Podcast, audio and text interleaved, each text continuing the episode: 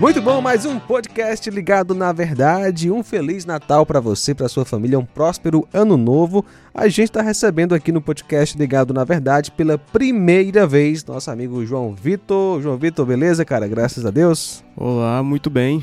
Para quem não lhe conhece, João Vitor, se apresente, fale um pouco de você, qual a sua igreja. Bom, meu nome é João Vitor, tenho 19 anos, atualmente eu sirvo na Igreja Cristã Evangélica de Nova Russas na área da pregação e do ensino. João Vitor, Natal tá aí, né? Graças a Deus, estamos aqui para falar dessa data tão especial, especificamente da pessoa que deve ser mais lembrada nesse período. Não estamos falando do Papai Noel, obviamente, né? claro, claro que sim. A pessoa o aniversariante do dia, do dia natalino, é o Senhor Jesus Cristo. Com certeza, essa pessoa que nós vamos mencionar no podcast de hoje então o tema é a profecia do Messias. Existe de fato, João Vitor, uma profecia que anunciou a vinda de Jesus ao mundo? Ah, várias, várias. Em toda a escritura de Gênesis a Malaquias, né, que é Malaquias, o último livro do Vero, Vero Testamentário, nós encontramos sim várias e várias referências à vinda de um, de um Cristo, à vinda de um servo, à vinda de alguém que viria para perdoar pecados e sofreria é, pelos nossos pecados através de sua morte vicária, um sofrimento inimaginável, mas que através dele salvaria muitos, justificaria muitos. Beleza, então há várias profecias, mas você tem alguma específica aí para explicar para gente? Tenho, tenho sim. Isaías, capítulo 53. Esse é bom. Talvez. Texto muito conhecido, né? Exato, é o texto mais conhecido, talvez um dos que mais recitados na uhum. noite de Natal. É, tema de diversas músicas, de diversas pregações, de diversos sermões, tema de livros. Mas esse texto ele carrega consigo um significado muito profundo, porque ele fala de um servo, um servo sofredor, um servo que iria vir, que iria sofrer pelo pecado do povo e através deste sofrimento salvaria a muitos. Como o profeta diz, o profeta Isaías diz aqui no versículo 11 e 12: Depois do sofrimento de sua alma, ele verá a luz e ficará satisfeito. Pelo seu conhecimento, meu servo, justo, justificará a muitos e levará a iniquidade deles. Por isso, eu lhe darei uma porção entre os grandes, e ele dividirá os despojos com os fortes. Porquanto ele derramou sua, sua vida até a morte, e foi contado entre os transgressores, pois ele carregou o pecado de muitos, e intercedeu pelos transgressores. Esses são os dois últimos versículos, o que fecha o capítulo de Isaías 53. E fica a dica para você ler em casa, né? Todo o capítulo, né? Meditando. Sim, isso, esse é um capítulo que dá excelentes meditações, inclusive no dia de Natal, e nos traz essa lembrança do servo que veio, daquele que sofreu pelos nossos pecados, e de que através do sofrimento dele, através da morte dele, hoje nós temos paz. Como o profeta Isaías diz, o castigo que nos trouxe a paz estava sobre ele, e por suas pisaduras fomos sarados. A paz com Deus, João Vitor, né? Que Cristo conquistou na cruz. Tem a ver ah, com um sentimento ou tem mais a ver com um relacionamento? Tem muito mais a ver com um relacionamento. Porque é muito normal hoje, pelo menos no nosso presente século, o cristianismo como hoje nós vivemos, é muito comum nós associarmos essa paz com Deus a um sentimento. Isso.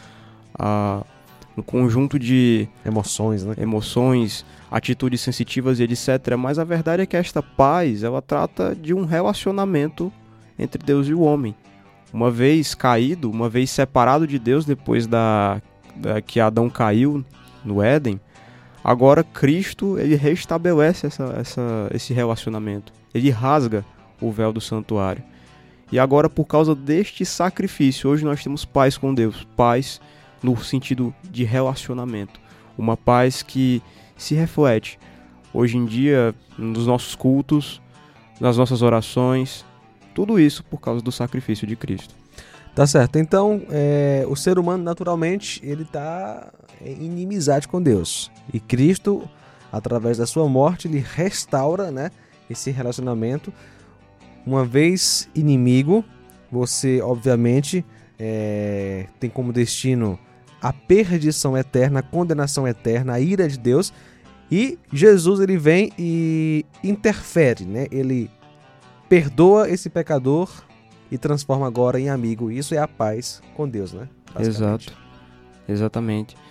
É, o que Paulo nos diz em Efésios 2, que nos revela o seguinte, que nós éramos, por natureza, merecedores da ira, mas no fim do, no finalzinho, no finalzinho do primeiro do primeiro setor do capítulo 2, ele uhum. fala no versículo 8 e 9, vós sois salvos pela graça, mediante a fé, isso não vem de vós, é dom de Deus, não por obras, para que ninguém se glorie.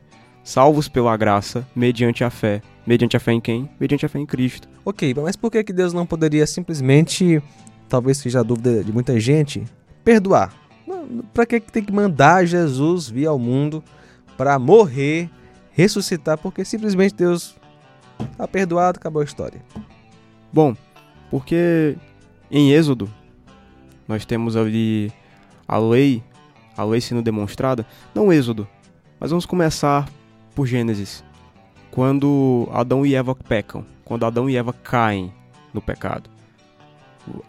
A gente percebe que ali foi necessário uma atitude de Deus, um perdão mas que foi, mas que foi demonstrado através de um sacrifício. E em Êxodo nós percebemos que não haveria perdão para o povo sem derramamento de sangue, sem derramamento de sangue do cordeiro, sem um animal que viria ali, um animal puro sem mácula, como era a exigência da lei, para ser entregue em sacrifício em prol do pecado do povo. Isso já apontava para Cristo, né? Isso já apontava para Cristo. E agora, por que, que ele não simplesmente perdoaria e tá tudo esquecido? Eu perdoo vocês, humanidade, tudo certo. É, darei minha mão, eu serei, vocês serão o meu povo, eu serei o seu Deus de novo. Ou seja, é só perdoar só numa canetada. perdoar só numa canetada? Exato. É tipo, é como um carimbo é, no documento. Tá, e pronto. Mas nós percebemos que aí o próprio Deus envia o seu filho, que era um cordeiro.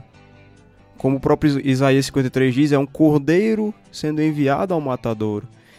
Então Cristo, ele faz essa função de um cordeiro perfeito, de um cordeiro imaculado. Através do derramamento de sangue dele, nós teríamos o perdão, o perdão eterno.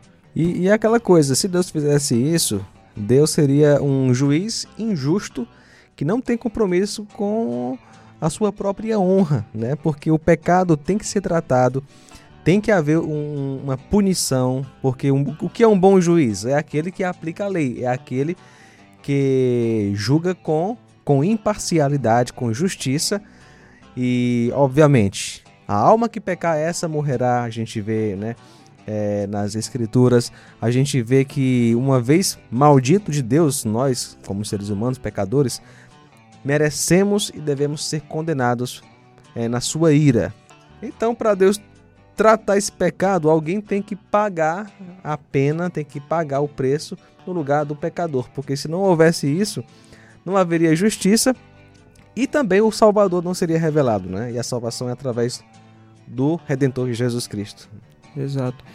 E também a gente poderia ver que a lei, que era justa, não era tão justa assim. Pois é. Então, esse, esse é o significado real, a verdadeira mensagem do Evangelho de que o homem padecia sobre os seus pecados, de que o homem naturalmente merecia a condenação eterna, de que nós pecávamos sem o menor remorso e de que se dependêssemos de fato de nós, de nossas atitudes, de nosso dever, nós iríamos para o inferno com toda certeza. Mas agradou a Deus ter misericórdia e enviar o seu único filho aqui. Como Isaías 53 de fato ressalta, ele sofre, ele padece, ele é dilacerado, mas tudo pelo quê? Por causa da transgressão do meu povo, para que através do seu conhecimento, do seu sofrimento, ele justifique os transgressores, interceda por eles. Aquele sangue, o sangue puro, o sangue, o sangue do Cordeiro de Deus, que veio para salvar tanto a mim, tanto a você e tanto e todos aqueles que um dia creram. Interessante, João Vitor, que é, o pessoal pensa que em época natalina, né, a, a caridade, né, o amor ao próximo, é, talvez sejam meios de se chegar a Deus, né, é, acertar as contas com Deus. Aí fica a pergunta, né? É possível eu receber o perdão de Deus através também dessas obras ou somente através de Cristo? É uma pergunta assim muito óbvia no contexto cristão. No entanto, muita gente tem essa dúvida. Ah, eu sei que Jesus é o Salvador, mas eu tenho que fazer isso também. Hum. Mas eu tenho que ter minha parcela ali é, de. Tem que contribuir. Tem que eu tenho que ter um crédito aí também. No dia, da sal, no dia, no dia do juízo, é o senhor dizendo assim: não, eu me salvei, mas você tem crédito é, comigo aqui, você exatamente. tem reputação comigo. Mas a verdade é que o próprio Cristo diz: Eu sou o caminho, a verdade e a vida, ninguém vem ao Pai a não ser por mim. Muito bem, é, as boas obras são boas. Ajudar pessoas, a caridade, tudo isso são boas, são, são de fato justas. Nós não podemos negar que isso de fato é bom. Mas agora dizer que isso é um meio para se achegar até a Deus é negar o que Cristo disse. Ele, ele disse que apenas ele era o caminho, que apenas ele era a verdade, que e nele estava a vida. Então, é unicamente Cristo. As nossas obras servem para outras coisas, né? Servem para vivermos bem, é, de fato, para termos uma vida, uma vida tranquila, né? E quando cremos em Jesus, sim, temos que praticar boas obras, mas não para sermos salvos, né? Que a, a, Bíblia, como estamos falando aqui sobre o Messias, a Bíblia mostra que o Messias, ele é o único Salvador e só ele pode nos salvar, por isso ele morreu na cruz. Só a obra dele pode trazer salvação ao ser humano. Agora, João Vitor, e, e quem rejeita o Messias? O que, que acontece Bom, com, com essa pessoa? Quem rejeitar o Filho de Deus, naturalmente irá padecer sobre o fogo e enxofre do inferno. Porém, quando nós levamos para isso o rejeitar do Messias, nós percebemos que foi o que exatamente que os fariseus fizeram. Né? Inclusive, essa seria né, o, tal, o famoso pecado imperdoável, né? a blasfêmia contra o Espírito Santo. É, é rejeitar o Filho, é rejeitar o Filho de Deus. Porque o Espírito Santo ele veio para quê? Para convencer o homem do pecado, da justiça e do juízo. E quando você não aceita isso, quando você nega isso e toma a atitude como os fariseus fizeram com Cristo, então isso naturalmente levará o homem ao inferno. Porém, a mensagem é esta, né? Arrependimento. Olha só, João 3 e 36. João capítulo 3, versículo 36. Quem crê no Filho tem a vida eterna. Já quem rejeita o filho não verá a vida, mas a ira de Deus permanece sobre ele. Cara, este versículo diz tudo. Uhum.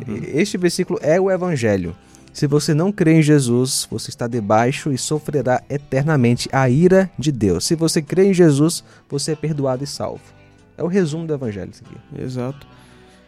E essa também é a mensagem do evangelho, né? Como foi dito antes, de que com arrependimento há perdão e se genuinamente se arrepender, você estava ali, nas costas de Cristo, o seu pecado. Estava ali, ele sofreu por você, para o arrependido. Pois a mensagem do Evangelho de João 3,16 diz de que de que Deus amou o mundo de tal maneira que entregou seu único filho unigênito para que todo aquele que nele crê não pereça, mas tenha vida eterna.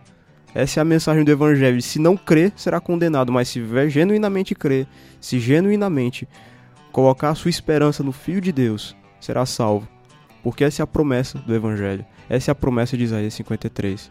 E assim será até o dia que ele volte. E essa é a mensagem que queremos deixar para você no Natal, que você possa olhar para a sua vida, para o seu coração e se perguntar: eu realmente tenho Jesus como Salvador? Porque dizer que Jesus é o Salvador todo mundo diz, mas você realmente crer que Jesus é o seu Salvador, você já se arrependeu dos seus pecados crendo em Jesus como Senhor e Salvador? Somente através da fé em Jesus nós temos a salvação. João Vitor, foi muito bom, cara. Muito bom conversar com você. A gente vai ter, se Deus quiser, outras oportunidades. É, foi um prazer, um prazer inenarrável estar aqui, como sempre.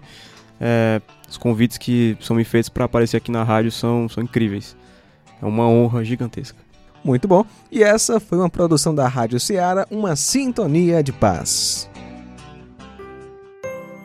Todo aquele que crê que Jesus é o Cristo é nascido de Deus. E todo aquele que ama ao que o gerou também ama ao que dele é nascido. Feliz Natal, Rádio Ceará, uma sintonia de paz.